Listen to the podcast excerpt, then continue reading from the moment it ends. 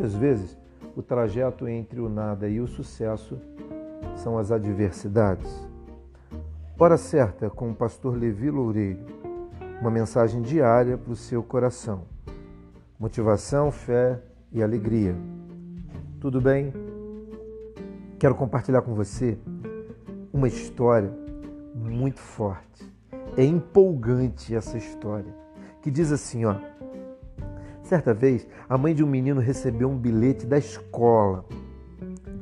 O menino pediu a ela que lesse o bilhete em voz alta. E ela leu. Dizia assim: Seu filho tem uma capacidade acima do normal e sugerimos que você cuide da educação dele na sua casa. E isso aconteceu. Muitos anos depois, 35 anos depois, o menino já era homem feito, a mãe dele faleceu. E ele foi tirar os pertences dela das gavetas, dos armários e descobriu aquele bilhete de 35 anos atrás. O bilhete dizia: Seu filho é retardado.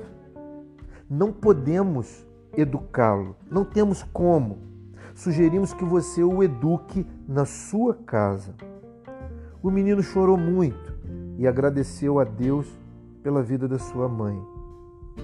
O nome desse menino, Thomas Edison, inventor de mais de mil experimentos, o maior inventor de todos os tempos, dentre os mais de mil inventos associados a ele, a lâmpada é uma delas, o microfone, o telefone, a câmera filmadora.